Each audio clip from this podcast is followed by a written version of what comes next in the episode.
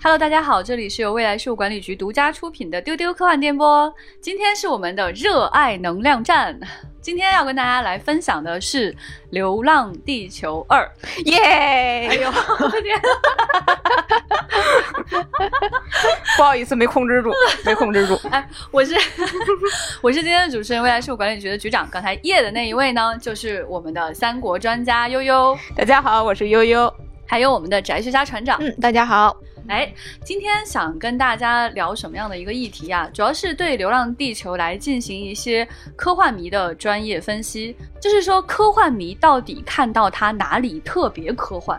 嗯，我们为什么说这是一部科幻片？嗯，我们嗨什么？下次你再去二刷、三刷、四刷、五刷的时候，你看什么会让你好开心？这些分析呢，我们也总结的非常的认真，并且有理有据。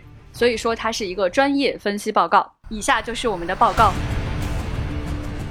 首先呢，第一点就是为什么说它非常的科幻呢？首先，第一点就是它处理的是科幻当中经常处理的一个议题，就是人类与巨大灾难之间的关系。人类如何以一个整体去应对巨大的灾难？嗯，当人类共同面对一个巨大灾难的时候，呃，其实分裂与团结都是有可能去出现的。嗯，那这两种情况在《流浪地球二》里面都有比较明确的呈现。嗯，我们在与宫格尔老师对话的那期，其实就提到了这个点，就是当时说的是，呃，这部电影的一个很大的一个主题是团结。然后当时局长就说，团结这个事情其实它触到。了科幻内核中的内核，因为当巨大灾难来临的时候，你要求所有人都拧成一股绳去解决一个问题啊，成为一个共同体，这个事情就是很多科幻在处理的东西。我在看电影的时候是通过一个很喜欢的细节来感受到他对这种团结的呈现的，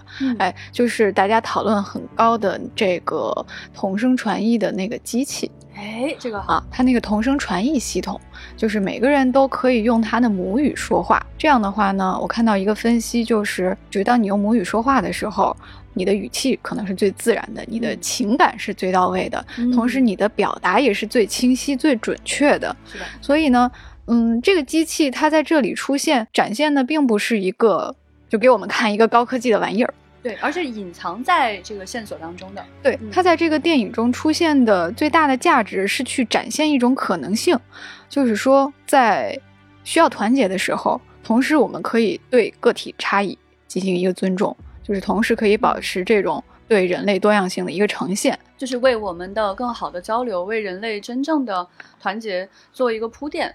其实这个设备在科幻当中是常常出现的，是的，甚至连机器猫都随便写过 翻译魔域什么的，这种太常见了，以至于说如果你把重心放在它上面呢，其实会比较偏离。嗯，所以你看，就是整个《流浪地球》，它把这件事举重若轻的塞了进来，但却给了我们一种人与人可以沟通的可能性，它其实就很像巴别塔已经建立好了。在这里面，其实还有一个非常喜欢的细节，嗯，哎，就是周哲直的那段发言，他讲到说，这段人类的股骨它愈合了，是因为一定是有人在帮助他、保护他、帮他清理伤口，并保护他不受野兽的侵害。嗯，这段发言我觉得是整个这部影片当中非常精彩的一段发言，有一种。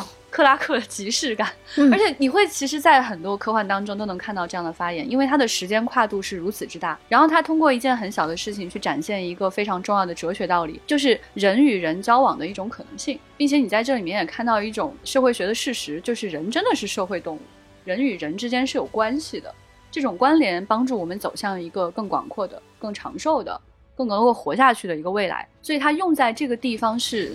恰如其分的，尤其是这段鼓鼓呈现在大荧幕上的时候，真的是会让人想到《二零零一太空漫游》里面的经典画面。当一个古猿把这段骨头扔到空中，下一个重要的画面出现了，就是人类文明向前演进了不知道多久，出现了一个非常漂亮的太空飞船。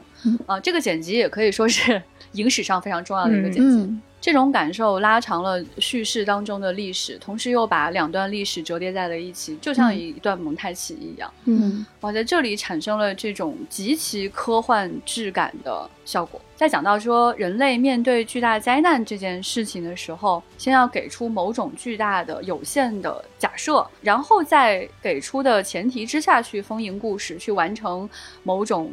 结果，这种叙事方式是科幻当中的典型的叙事方式。也就是说，就是人的这个目标感带来的方向性大于理性，大于逻辑，大于危机防范等等。所以，如果你要想要去 enjoy，想要去喜欢，嗯，一部科幻电影，或者是说《流浪地球二》，那首先要做的第一件事就是你要先接受这个前提，嗯，哎，就是科幻迷是特别容易接受这样一个不可思议的前提的。嗯，那这个前提是什么呢？就是太阳已经要灭亡了。一百年吞掉地球，三百年吞掉太阳系，我们在这里是没有生存的希望的。人类必须找到其他的出路。那么，在这个巨大的前提下，我们一定会看到，不管你提出哪一个建设性的意见，都会有所有人在外面抗议示威，用瓶子想烧你。但是，是不是在这种情况下存在一线生机？一种可能性就是我们真的找到了一种方法生存下去，而且在这个方法里，人与人之间可以拥有一种更好的关系。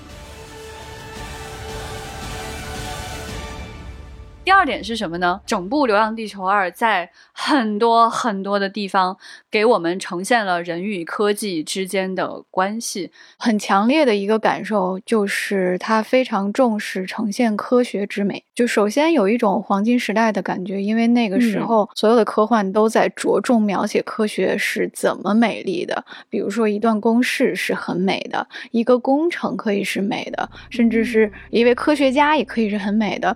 所以在《流浪》地球中，我们看到它以一种很多元、很丰富、很立体的方式去在各个维度呈现科学的美感。嗯，呃，首先呢，我很喜欢的就是他对科学家的呈现非常生动。嗯啊，对，包括第一部也是啊，前面有李依依，有老韩，然后第二部里有涂恒宇，有马老师，就包括那些在背景里面走动、说话、闲聊，什么肉馅月饼的这些科研人员。啊，都给我们呈现出了很真实的科学家形象。与之相比的，就是长久以来很多影视作品里面，我们只能看到一些刻板的科学狂人啊，或者是那种白发苍苍的、呃严肃的、孤高的这样的这样这样的科学家形象，而不是。一个个鲜活的人，但是在《流浪地球》里面，我们就看到，包括之前我们听宫格尔老师也聊到过，就是他们很会用科学家，对他们会去咨询的不仅仅是这里面的设定严不严谨，而且还会去说问这个科学家的真实状态是什么样的啊，他们怎么穿衣服，他们怎么说话。他们是不是真的那么想？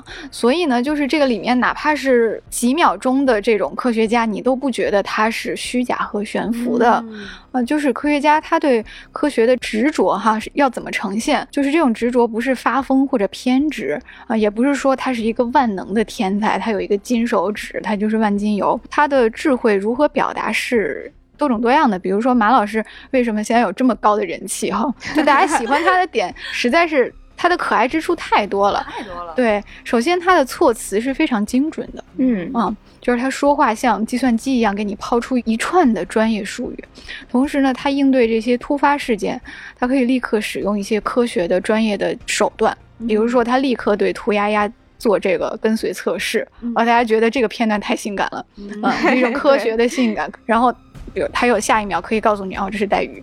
哈哈哈哈哈！知道的挺多，专业知识之外的事情也知道。他又可以一秒钟回到日常生活中去，给你展现一个作为人的人情味儿啊。嗯，尤其是他身上带有一种科研人员的疲惫感，我特别喜欢，一种零零七感。对，尤其是马照最鲜活的时候，其实是他死去的时候。就是刚才说，就他是一个像机器一样精密的人嘛，但是他在临死的时候，他是带着微笑的，让蒲恒宇去寻找生机。机器是不会微笑的，微笑是属于人类的表情。所以在他微笑的时候，你会意识到，哦，马照这个人，他无论他的表面上是多么的理性，多么的精密，他的底色是人类。其实这里面呈现的科学家都还挺有科学家味道的，嗯，就像船长说的那样，甚至包括这种军人科学家，他举起键盘说：“这就是你们的武器。”让人觉得也非常的真实。尤其那两个讨论肉馅月饼的，我觉得非常有趣。这个才真的是科学家，科学家坐在一起不是都讨论公式，是讨论这个业务，人家也是人，他也要考虑自己的生活，他们也会去闲聊一些没有关系的事情。他是从这个月球的推动想到了中秋放假，想到了月饼，然后又想到了说你们两个人到底是 了不了解肉馅月饼是一个真实的存在。然后与此同时，你又看见这种人与人之间的融合，就是刚才船长讲的第一点，就是他们可以在一起工作，并且非常了解彼此的文化。我是提前看过贡格尔老师他的采访，就是他提到一个很小的小细节，就是他会给呃真正的科学家打电话咨询说，我们现在背景需要两科学家在闲聊，他们应该聊些什么。所以我看电影的时候非常特意的去去找，对，专门的 去找，就是这两科学家他们在探讨咖啡豆的产地。对对，那个完全是在 背景当中的，嗯，对，你能够看到，所以他们生活在一起，所以他们会去聊这样一个议题。我觉得其实。在科研人员方面，除了刘德华真的长得实在是太帅了，有一点点不科学之外，其他真的都很严谨。但是仔细一想，像刘德华这样帅的人去当科学家了，那这也确实是一种科幻呀，是一种令人非常向往的未来。然后呢，这个科学之美，我觉得还有一个方面就是它非常重视机械的表现力。嗯，整个片子太同意了，朋友们。嗯，真正的嗨点要出现了。哎。我重点就说说这个物理反馈吧，就是说这个机械的表现力哪里让我们感觉到很嗨很爽呢？就是它所有的这种设计，它所有的这种工业设计和工业产品都试图给到了一种真实的物理反馈，这个是我当时非常包括在听感上也特别开心的一点。就是举个例子，就是大家看《环太平洋一》，为什么我们公认那里面的大机器人的质感是挺好的？嗯嗯，因为当两个质量很大的大拳头对撞的时候，它做出了那个阻力推动的那个制重的感觉，就是要卡顿一下，然后再撞到一起。所以呢，这个就相当于一种你玩触屏跟按按钮的区别，就是实体的按钮呢会给你很多各种各样的反馈，比如说惯性，比如说阻尼，它就给你一种实操感。然后你会觉得这件东西是非常的真实，并且非常的精确的。所以再返回到电影里面，我们可以看到它很多细节，包括几秒钟的细节，也在努力照顾到，在试图给到这种物理反馈。比如说像月球扔核弹箱的这个点，我就看得非常高兴，因为这个核弹箱是很重的。同时呢，就是台词里，呃，我就格外注意到说，他要强调说我们的。投放一定要精准，否则的话，那个相控阵是无法精确的引爆的，最后就没有效果。所以呢，他就这个很重很重的箱子就装了气囊，然后把它扔下去。扔下去的瞬间，那个气囊展开，然后给了一下非常饱满的缓冲，然后它就哐当砸在那儿了，一下一下一下。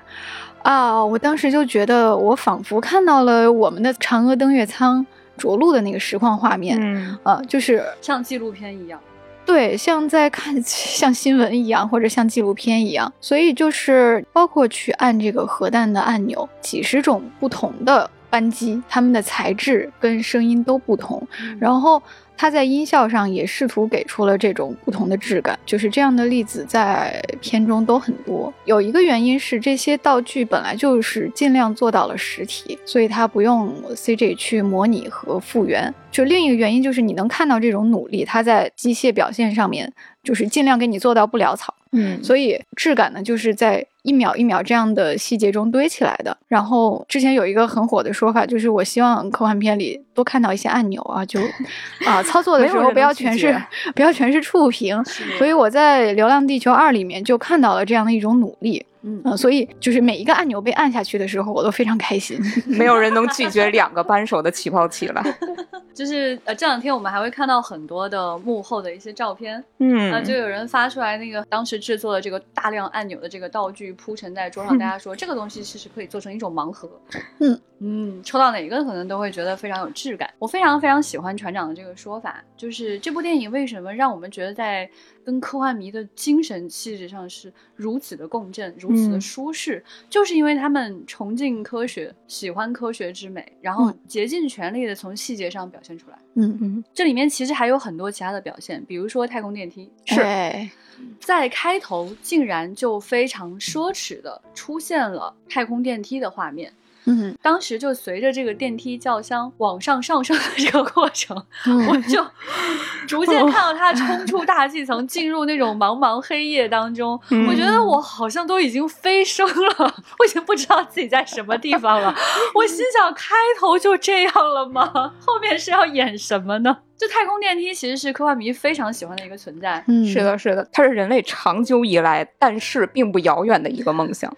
是的，而且它存在的意义虽然在，但它毕竟是一个巨大的工程，要在嗯极其奢侈的环境下集中巨大的力量才能够完成的一个结果。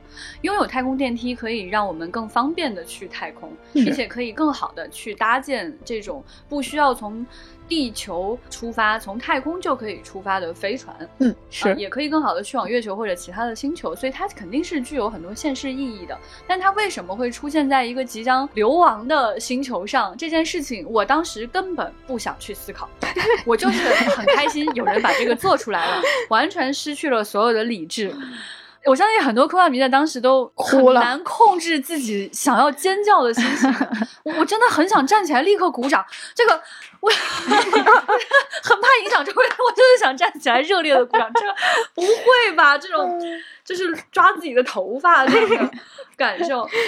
我当时这个整个状态还是比较平静，我没有大声的尖叫，我只是大声的抽泣了起来。因为太空电梯其实，在很多科幻当中都出现过，嗯嗯，但是其实最终的呈现方式还是有比较大的差异的。我们能看到《流浪地球二》在这上面的呈现，跟苹果拍摄的基地的太空电梯还是有比较大的差异的。嗯所以说，我们就更开心了，嗯因为因为他建立了一套自己的完整的审美系统，并在嗯这套审美系统下实现了太空电梯，真的是非常热泪盈眶。因为我们一直以来想谈的一个话题就是什么是中国科幻的审美。我们有没有可能去建立不同的审美体系？也不是说今后所有的中国科幻都要学习《流浪地球》的审美，而是说它自己就是已经自成体系了，这个就很难得。我们看到这个太空电梯，它是包含这个轿厢嗯和嗯巨大的这种，应该是缆绳，也许是纳米材料，哎，哎，汪淼汪淼教授做的。对，应该是太空电梯的嗯轨道或者是缆绳。那么这种设计实际上对于材料的要求是非常高的，但我们嗯又觉得我们往前跨一步就可以实现，所以这个就是科幻的魅力，它是一嗯种可以实现的童话。触手可及的啊，近在眼前的，对，我再搭配它的音效，嗯。和那种摩擦时候发生的摩擦的难听的机械声，呃，人的心情真的是心脏都要啊。飞出去了。局长语无伦次了。对，对相信所有人都是对这段有一种语无伦次的感觉。我看着嗯那个绳索整齐的排列呀，我眼前就浮现了安野秀明在这个屏幕前跳，说 这些这些电线能杆儿，这是通往太空的电线杆儿 啊这！些线整齐的排列在一起，它是多么的美，多么的好看。实在太棒了！安野秀明表情包。我觉得就是还是宫格尔老师说的，我没想到他给出了这么多具体的细节的想象。就是过去小说里看太空电梯啊，就升上去就完事儿了嘛，就对它的这个细节就想象完全是空白。所以这次你会看到哦，原来人在里面会昏厥，然后特别好，哎，然后而会且有地面操控，对吧？嗯然后有这个空中的操控，然后上中间的这个座位到底坐上是什么样的？需不需要嗯加氧气？嗯哇，这些所有的细节真是太令人感动了。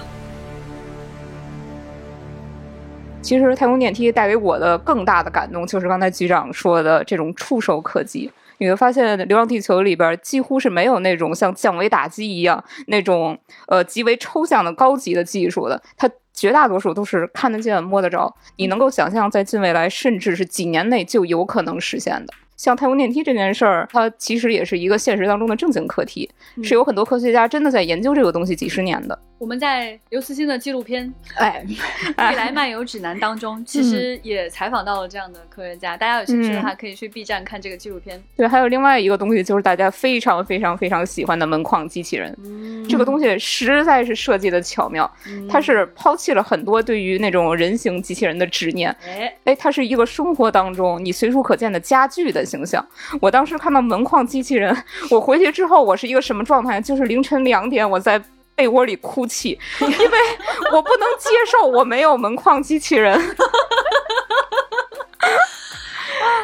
机器人一旦出现，你就觉得它的合理性是高于一切的。对为什么我们为什么我们今天的安检机器人不是门框机器人呢？你就问这个问题。它的这个功能设计的是奇妙，而不是神奇，因为它都是从一个门它的本身的职能衍生出来的。你看，它可以当安检，它让人从底下走过去；它能字面意义上的开门，嗯，它还能关门，去把一个威胁挡在外边。我愿称之为赛博门神。而且它还可以像开 EVA 那样去开，然后当它拖着长长的电缆走到海底的时候，我心想：天哪！我就是那种啊，揪头发、疯狂的爆头。一直 EVA，我要开这个，让我开门呢。非常有趣的是，就是跟门门相映成趣的，还有现在在大家心目中 top one 的，嗯，笨笨，全世界最好的小狗，笨笨实在太可爱了。就是当我们也看到一些幕后的信息，说这个笨笨其实它的功能是有做简化，它本来是一个非常全能的机器人，嗯，后来让它变成了一个相对简单的机器人。根据科幻迷的大量猜测，这个狗狗呢，它很有可能是涂恒宇他们家以前存在的一个狗狗，哎哎，它看起来就不太像是一个简单的智能，显示出了比门门更多的情绪和态度。对，笨笨这个小狗吧，你看它首先是非常喜欢跟涂恒宇去互动，然后它很怕水，它还喜欢螃蟹，这种很不像是一种弱人工智能，它更像是一个真实的小狗。嗯，所以其实你能够在这里面看到主创们对未来科技的审美取向。嗯，就是你其实不用全能，不用复杂，因为你因为你的功能是确定的，你要先去完成你所在的那个范围的功能。是的，然后在此基础之上，我给你增加一些在呃影片商业大片当中可以拥有的一些特色，这就是非常足够了。所以我觉得，当我们看到这样的两种机器人的时候，我们真的是想惊呼：这个团队好懂科幻，他们好懂。很多的科幻拍摄的时候都非常喜欢做堆砌，也许大家可能还记得我们在录机器人那一期的时候跟大家讲过，我们看过很多的工伤啊，就是你这么做实在令人很难受、很业余。那你在这个团队当中看到的都是专业，他们勇敢的做减法，实现了审美的统一。还有一个审美的点特别想跟大家说，我不知道你们记不记得啊，这个影片完全开头的时候出现了什么？是不是各大厂商的 logo？那些 logo 是由什么东西组成的？是公式，是手写公式，密密麻麻的组成了一个又一个大厂牌的 logo。我当时就有一种坐不住了，我好想站起来！天哪，我就知道这个电影要行，怎么会做这种事？为什么要做这种事？好激动人心啊！也就是说，他有可能在暗示我们，嗯、啊，我们是生活在一个什么样的世界里呢？啊，我们很有可能完全生活在数字世界里了。并且一开始那个红点点就看着我们了。You are being watched。这部影片其实是回到了科幻的哲学源头，他问了一个很重要的，在科幻当中经常被问及的问题，就是在机器时代，人类是否还是核心？我们可以看到，在这个里面，他探讨了说，数字人是否合法，在什么样的条件下应该合法，在什么样的条件下不应该合法。嗯那么上传之后会怎样？上传的困难程度到底有多高？在这里面，我们都能看到一定程度的这个呈现。所以说，其实这个就是比较大规模的在呈现人与技术之间的一种关系了。这里面也出现了非常阿西莫夫式的对于人工智能的想象，哎就是的它完全遵从某种理性准则，嗯但是它同时又拥有一些人情味。嗯哎，嗯就是又可爱又理性。刚才嗯我们提到的很多机器人都是给人这样的感受，尤其是像 Moss，、嗯你现在就得琢磨它，它到底是什么意思。哎，它突然就非常有丰富的层次。嗯，像阿西莫夫他的《基地》和《机器人》系列里边有两个先驱，都是机器人，呃，基吉斯卡和基丹尼尔。尤其是丹尼尔，他想出了一个绕出束缚他的机器人三定律的法子。所以你可以说，丹尼尔真的最后已经是一个发展出自由意志的真正意义上的人工智能了。但是丹尼尔对他的人类朋友是有很深厚的感情的，他并不想要推翻人类，他想要守护人类。所以这也是阿西莫夫他对机器人的一个态度。刚才我们说很多这种呃技术上的美感，但实际上技术它还有另外一个重要点，就是它的应用。技术到底是用来做什么的？我认为先进技术它不应该是只停留在科学幻想里边，它已经发生在一些非常具体的能让世界变得更好的事情上。像《流浪地球》里边，它有到处都是外骨骼，这个东西现实中已经有初级的应用了。嗯，它能够让残疾人站起来，还能让我们这种天生比较弱鸡的人吧，拥有一些力量。这是什么呀，朋友们？生产力的提高。我好向往这个东西。我也好向往。就你想想，有了这个东西，起码搬水不费劲儿了吧？另外一点就是我们在第二部里边看到的一个比较新的声音修复技术，它让一个像李雪健这样的表演艺术家的表演生涯得以延续。我认为技术它就应该用来做这样的事情，它要用来服务于人的便利、人的尊严、人的解放。啊，嗯说太好了。对，而且其实我们在这个电影当中会看到 AI 对脸的一个修复。是的，我们看到的年轻时期的吴京和刘德华的脸，其实都是用 AI 来做的，它不是一个后期修复，它是一个实时渲染。嗯这种技术并不是《流浪地球》首创去使用，其实在好莱坞的很多影片当中，你都可以看到。是的，呃，虽然我们现在看到我们的这个应用还不够完全，比如说我们看到的这个吴孟达的脸，其实还有一点恐怖谷的感受，是的但是很感动啊。很感动，嗯那个心意我是感觉到了的。是的，因为知道了说，在这次影片的拍摄过程当中，实际上他们要跟制造业、AI 工程师很多人去打交道，所以你会看到说，在这个影片当中呈现出来的技术人员啊，呈现出来的近未来的想象是极度严谨，真的是不奇怪的。嗯第三个重要的特征啊，我觉得是非常了不起的，就是他真的完成了刘慈欣气质。嗯在这一点上，我不得不说，你什么时候去拍一部要有刘慈欣气质的电影都非常困难，即使是在上一部成功了的基础上。那么，更可怕的是，他还加入了其他的气质，这里面不只有刘慈欣气质，然后更可怕的是，他把这些事儿融合在了一起，并没有让你感觉到突兀或者难受。嗯这几乎是一个不可能的任务。我觉得，如果说有制片人在一开始立此毒誓，说我要完成这样一件事，那我们通常情况下会劝他不要这么做，不要这么去想，这个难度太高了。但是他完成的太好了，所以我们在这个里面能够看到对刘慈欣科幻点子的无情的饱和的哎化用。对，所以我们一直说上一次看到的这么密集的、这么实诚的 idea 还是刘慈欣本人。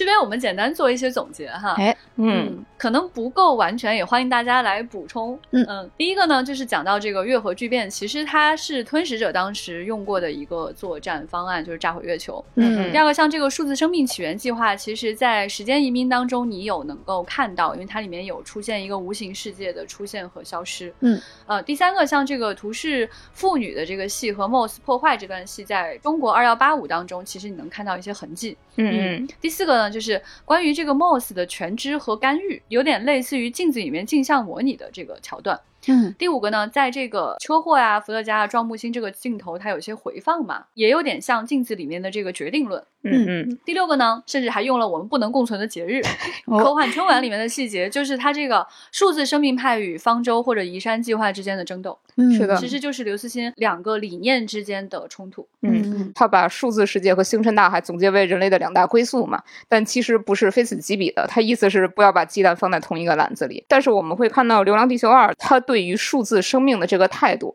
其实并没有那么明确，它是怀抱了一种非常开放的态度，嗯就是数字生命很有可能也是一种带着希望的未来。你完全可以想象一这样一种可能，就是借由意识上传从身体当中解脱出来。因为怎么说呢，血肉苦短，朋友们。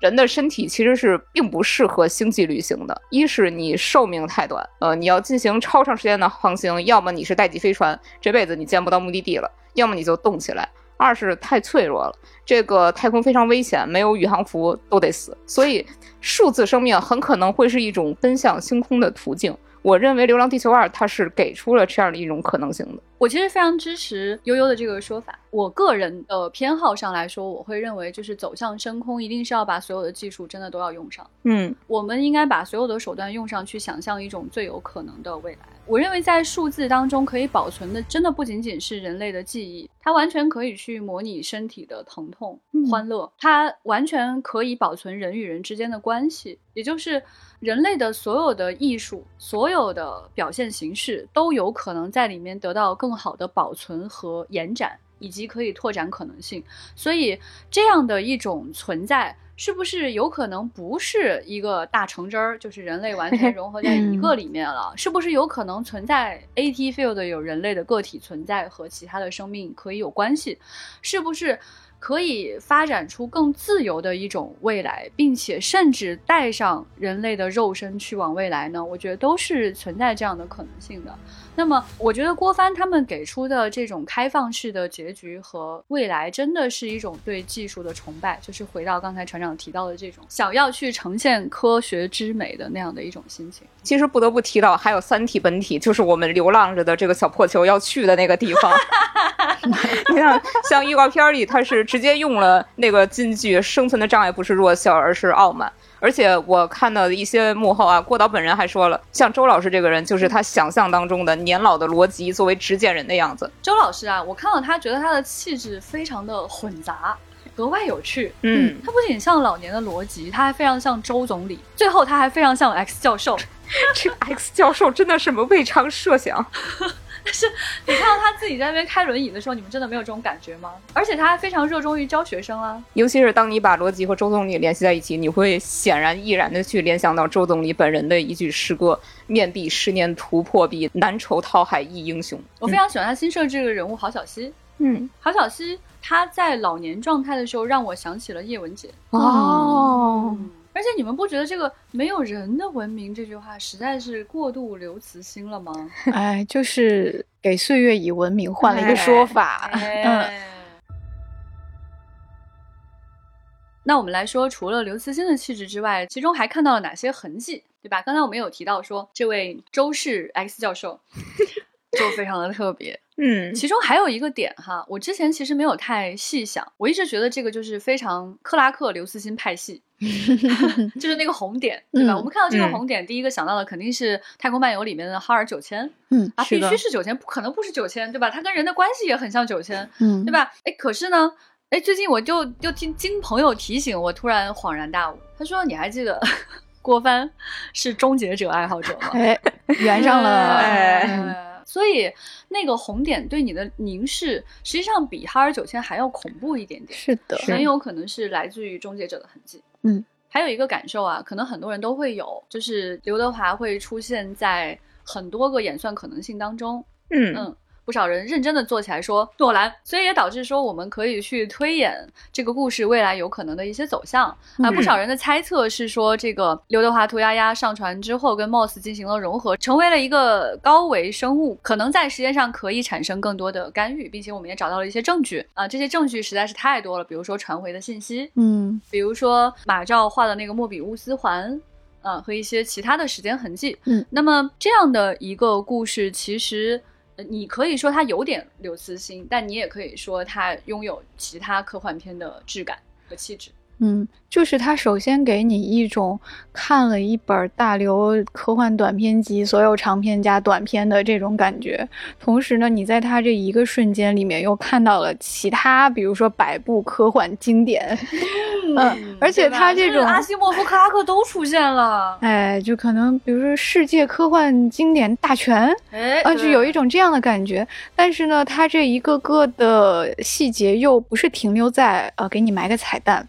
啊，过去就完了，而是说他给出了结局一种非常丰富的可能性，就是比如说，咱就是说这个 Moss 又有哈尔的感觉，又像啊终结者的眼睛，那他最后给出的到底是什么样？我们在哪个科幻作品中看到的那个未来呢？还是会是他给出一个新的可能性？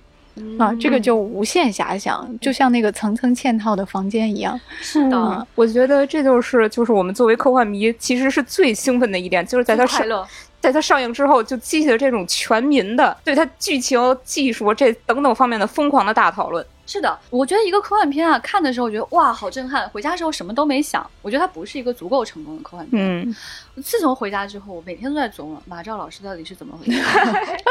他的脸在我脑中萦绕不去。最近最喜欢的表情包就是那个鸭子戴了一个眼镜，都得死，都得死。好喜欢马照老师啊！林丽老师是演戏非常有层次感，嗯，我觉得他能翻出多个花来。然后他的台词呢又极其的模糊，嗯，这个人就跟张北海一样，你得使劲的琢磨他，看不透他。哎，对 他心里到底是怎么想？他说的跟他做的到底是不是一套呢？那你作为观众，你得要多想。哎，所以呢，这个人啊，其实集中体现了创作者在这里面埋藏的种种理念。嗯所以我们是的回家才开始琢磨，琢磨才是开心的开始。哎，哎，这个就是要跟大家去讲，大家不要觉得看电影本身就我、回家使劲儿琢磨，这是科幻迷深深的快乐。那这个琢磨里面呢，为什么说马照老师把这个事儿拎出来了？你看哈，他画的那个莫比乌斯环，嗯，哎，到底是不是意味着说这个量子计算机通过某种量子纠缠传回了什么信息，然后又控制了什么，无头无尾，到底怎么回事儿？嗯，对不对？？所以导致我第二次去看的时候，认真的发现，在刘德华身上出现的镜头让我产生了更多的怀疑。嗯 第一次看到刘德华多个自己出现在房间里，在不同的位置进行演算的时候，我只是心想啊。郭帆这次做的这个很认真，在电影上有野心，他希望在画面上有这种奇观的呈现。嗯，第二次去看，觉得不是这么回事儿。这个镜头一定是有故事上的深意的。然后又出现一个什么样的画面呢？是刘德华当时要去上传丫丫的时候，被嗯关在一个都是镜子的房间里的时候，镜头突然下沉，然后我们看见了楼层之间的那个隔断。接着你会以为说，因为都是镜子，有没有可能你出现的是一个镜像，接下来是反过来的画面？不是，是第二个 Moss 和刘德华以正向的方式出现，像极了最后上船之后在多个房间里出现的那个场景。嗯然后我们再去想，马照他做了这个压压眼睛的跟随测试之后，他做了一件事，他看表了。然后他去阻止刘德华上船的时候，他没有阻止啊，他就是搁那儿唠嗑啊。然后他看了一眼表，然后他多次说这个时候坏了，这个时候东西掉下来了。他知道些什么呢？这些太令人 难以捉摸，就是开心就开心在这里。局长现在正在揪头发。对对对，我太高兴了，我就觉得这未来这能写出嗯一百个故事，它其实可能性都是可以去完成的，不在于谁会去压中它、猜中它，而是说嗯它向我们敞开了无限的可能性，嗯这个啊才是优秀的科幻片的素质。太开心了！我们是非常感谢制作团队，他能够以这样一种态度来对待电影，就是他相信我们作为观众愿意去思考，而且说得好。有可能看懂。嗯嗯，要尊重观众，而不是看不起观众，嗯，才是最好的创作者。第四个点，我们超喜欢的，就是未来世界中真实的中国人情味儿。嗯，有两个细节啊，真是感动到啊，内心就是过度澎湃。是什么细节呢？不是你们想象的最恢宏的牺牲的画面，嗯嗯，哎，而是那个马照和张鹏都做过的姿势，就是那种家里的长辈会就伸出一只手，嗯说去去，哎，走吧走吧，走吧嗯忽闪你走吧走吧。哎，这个动作我确实没有在其他国家的人身上见过。是的，那是一个绝对的中国人会做出来的姿势。对他既亲切、沉稳、悲伤啊，又让你觉得有一点儿很近。而且是有一点希望在内的，就是你走吧，我把这个生的希望是托付给你的，嗯这样他才能安心的闭上眼。是的，是的，他大多数出现在极其亲密的人之间，因为这个姿势你要去忽闪一个不熟的人，其实哎挺不礼貌的。对，他一定是长辈对你做的一个嗯行为，所以他在这里面两次的应用真的非常令人潸然泪下。而且呢，它还很有春节的氛围。哎，我天，哎是是是，你你去串门了，然后这个非得要送你出来，呃，然后就说走吧走吧，你说走吧走吧，别送了、啊，外面冷。嗯，而且他这里面还有一个非常中国人的行为，就是张鹏去戳那刘培强的头，啊我戳你头啊，那种很使劲儿啊！使劲儿戳他的头。然后这个点完全在最后应用上了，嗯，在整个影片结束的时候，因为当时那个通讯器坏了，嗯呃，另外一个航天员就过来戳了刘培强的头，告诉他你要去那边。刘培强本来其实打算放弃了，听不明白，被戳了头之后，突然明白了是谁让他去做这件事。是的，嗯唉，真是太喜欢这样的细节了。我们一直都在追求说什么东西是未来中国人的情感，嗯什么东西是可以被呈现在近未来的这样的极其极端化的环境当中的。嗯我们一直想做这件事。你看，我们科幻春晚，对吧？我们去做大国重器，去做这个万达丹寨小镇的这个参观，等等等等，这些其实我们都是非常希望大家可以去写到真实的未来的中国。包括我们组织科幻作家去跟我们的这些 CTO 啊、这些工程人员啊、跟科学家对话，也是想看到他们他们穿什么、说什么、嗯，唠什么嗑呢？我最想最想看到的就是这种中国的土味人情。还有一些没有在镜头里面表现出来，可能被剪了的，也很有未来的中国人情味儿。比如说这个北京跟服务器，就是他们去北京跟服务器的这个原址去启动互联网，然后不是从一个链家进去的吗？啊，对，这个房屋中介啊，然后哎墙上贴着我们熟悉的售楼海报。最后我看这个道具老师说，这个链家的楼上其实是一个火锅店。哎，老北京涮肉 坊。啊对，做的特别细致，锅碗瓢盆儿什么凳子一应俱全。呃，刚才说到链家，突然就想起来一个确实是只有中国人才能 get 到的很好笑的梗，就是涂恒宇他进去之后，他发现房价降了，他还说了一句“终于便宜了”。对，这个其实让我联想到《中国太阳》里边，我们男主角水娃他来到北京，嗯，然后他发现房价好像是三千五一平，但是在《流浪地球》里边，这个房价降到了三百五一平。也是一个独有的中国式的梗。所以我们很喜欢《流浪地球》对于未来的一种推演，它讲述的就是真实的一种可能性。它从嗯所有的细节去出发，做了一个非常扎实的推演。机械将会长什么样？我们的审美会什么样？我们的机器人跟我们的互动什么样？我们上传的困难到底是什么？法律上的困难和实际工作意义上的困难？嗯如果我们要去月球会怎样？建立太空电梯会长什么情况？嗯那么在人类不团结的时候，将要说什么话、做什么事？发生了什么样的大灾难，才有可能把人类推向一种真正的团结？我觉得这些真的是做科幻片的一种野心的体现。嗯。因为这条路就是最难走的那条路。如果现在有一些制片人会告诉你说他想做一个世界末日加人工智能的电影，你会觉得，呃，但请住手。但是，呃，不同议题的融合却在这部电影当中实现了真正的融合，是的，嗯，把故事完全串在一起去。所以，这个工程它真正的难度，这件事情真正完成度到底有多高？我们不应该把目光仅仅投在它背后道具的制作、嗯嗯，现场的统筹、嗯七千人是不是吃得上饭这些事情上。实际上，在艺术创作上的难度也是他们为自己层层加码了。嗯，这部电影总体来说的观影体验啊，就是在《流浪地球一》的时候，我当时就在怀疑自己，这是我今年就能看到的电影吗？这个是这也实现了太多突破了吧？在过去三四年啊，就是在疫情当中，又看到了文化领域的一些衰败。坐在电影院里面看到这样一部电影，我又重新产生了天呐，这是我今年就可以看到的电影吗？这种感觉，我特别想说，我说一群人啊，他在同一件事情上想要两次实现里程碑式的意义，是几乎不可能的事情。嗯但是他们竟然做到了。这个心情会让人非常的复杂。嗯在他们身上看到的这种积极，就像是在疫情期间，你看到人们自怨自艾、分裂、相互仇恨、抢夺利益，甚至躺平了，再也不想站起来的时候，我心中隐隐的猜想，在这样的混乱当中，一定有人在向着某个方向前行。嗯在非常光明的去努力。那么我看到《流浪地球》的时候，我就发现这就是那个证据，就是有这样一群人在这样的时期，愿意付出巨大的努力去完成一个特别好的作品，去抵达一个真正的目标。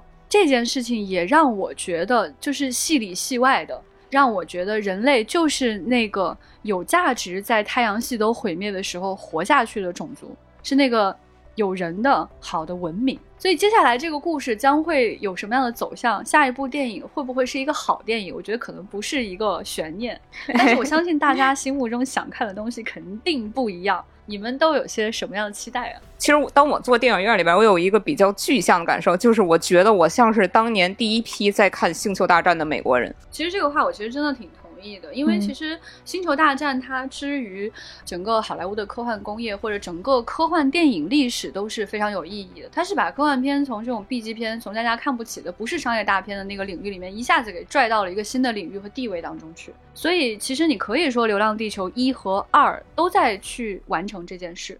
就是给我们树立新的里程碑，给我们开拓这个事业的广阔程度。是的，尤其是一点非常感动，就是我当时看的时候，我身边坐着一个可能也就是九岁或者十岁的小科幻迷，嗯，他对所有的科幻概念如数家珍。他对《流浪地球》的这个台前幕后，他也全都知道。我心里非常感佩的就是，我认为《流浪地球》这个系列，它在种下科幻的种子这一方面，它是完全达到了《星球大战》这样的一个高度的。就是让我们的下一代，他从小他就对像什么宇宇宙探索呀，然后高维呀、生命上传这些事情如数家珍。对于我们的下一代人来说，科幻它不再是一个小众的爱好，而是他生活当中的一种常识。说得好，但是悠悠你跟下一代的差距也非常的小 啊啊啊！这 还是个孩子 啊，对，其实也没有那么年轻了。